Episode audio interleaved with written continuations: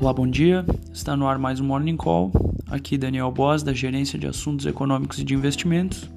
E vamos direto aos destaques.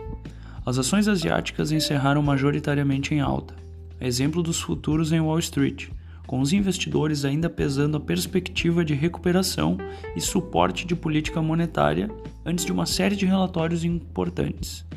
Os rendimentos dos títulos do Tesouro de 10 anos norte-americanos aumentaram. O petróleo Brent que é referência para o Brasil, estendeu seus ganhos acima de 75 dólares o barril. Já o minério de ferro saltou quase 1% nessa madrugada. O presidente do Fed de Dallas, Robert Kaplan, planejou um aumento nas taxas do próximo ano, enquanto seu colega de Atlanta disse que o Fed poderia decidir por desacelerar suas compras de ativos nos próximos meses. Enquanto isso, a secretária do Tesouro, Janet Yellen, disse que seu departamento pode esgotar as medidas de emergência para evitar a violação do limite da dívida nos Estados Unidos já em agosto, a menos que o Congresso haja para evitar uma, um possível default. Aqui no Brasil, o noticiário político ganhou força em meio à polêmica envolvendo a compra de 20 milhões de doses da Covaxin, a vacina indiana, contra o coronavírus, além da repercussão da saída do ministro do Meio Ambiente, Ricardo Salles. Na quarta, o país registrou mais de 114 mil novos casos de Covid-19, com cerca de 2.300 óbitos, fazendo com que as médias móveis voltem a crescer, infelizmente. Por outro lado, a campanha de vacinação ganha tração e chega ao 11º dia útil acima de 1 milhão de doses aplicadas. A Casa Branca confirmou nesta quarta-feira o envio de 3 milhões de doses do imunizante da Janssen, ainda nesta semana, essa é a maior doação para um único país realizado pelo governo americano. Vamos ao fechamento.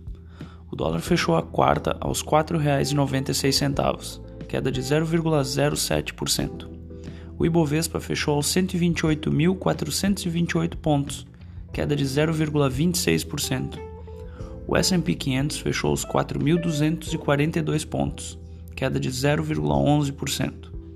O DI futuro para janeiro de 2022, o juro curto, registra alta de 4 pontos base, a 5,77%.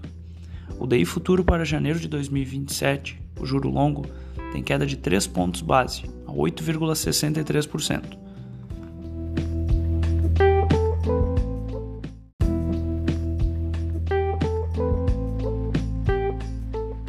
Agenda do dia.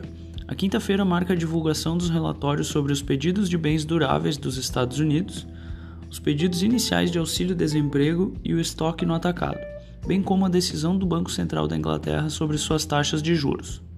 Na agenda doméstica será divulgado dados de confiança do consumidor. Ainda, o Banco Central divulga o relatório trimestral de inflação, o RTI. O presidente do Banco Central, Roberto Campos Neto, e alguns diretores participam de coletivas sobre este relatório. E à tarde, o Conselho Monetário Nacional realiza a reunião. Tenham todos uma excelente quinta-feira.